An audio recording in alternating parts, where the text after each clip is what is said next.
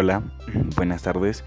Mi nombre es Freddy Javier Jurado Ceballos, del grado 10-5.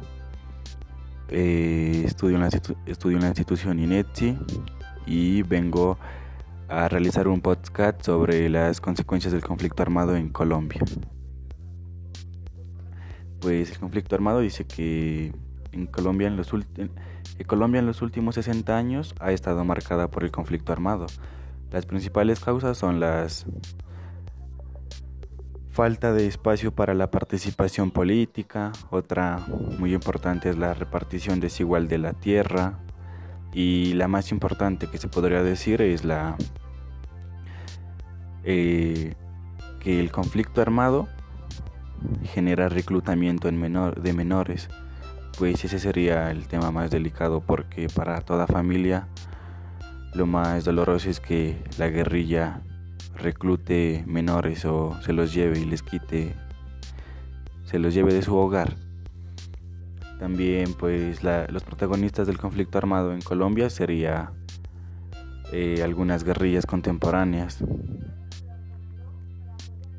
Eh, pues como las, las cuales son las FARC, pues tengo entendido que se formó en el año 1964 como un grupo de autodefensa campesina. Otro es el ELN, se formó en el año 1965, fue influenciada por la Revolución Cubana. Eh, otro es el EPL, se formó en 1966. Su ideología es marxista, marxista por la marxista, leninista, maoísta. Y el otro grupo guerrillero sería el M19. Eh, este nace en 1973, tuvo un carácter rural y un discurso democratizador. Eh, pues todo esto, como siempre, deja víctimas, las cuales son las más afectadas en el conflicto. Pues dice que entre 1958 y 2012 han muerto 40.787 combatientes y 177.307 civiles.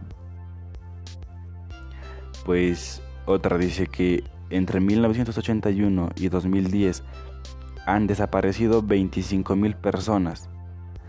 Y pues lo, otro, lo cual afecta bastante y es muy doloroso para un hogar, para una familia, para una madre, para un padre, que 39 mil han sido secuestrados. Pues eso sería lo más grave. Eh, también ha habido unos diálogos de paz y ahorita el diálogo más actual, más actual eh, se adelanta un diálogo de paz con el ELN en Quito, Ecuador. Eh, también hubo en una ley de 1448 de 2011, la cual es la ley de víctimas y restauración de tierras, dice que por la cual se dictan medidas de atención, asistencia y reparación integral a las víctimas del conflicto armado y se dictan otras disposiciones. Pues eso es todo lo que tengo que decir sobre el conflicto armado y muchas gracias y que esté bien, profe.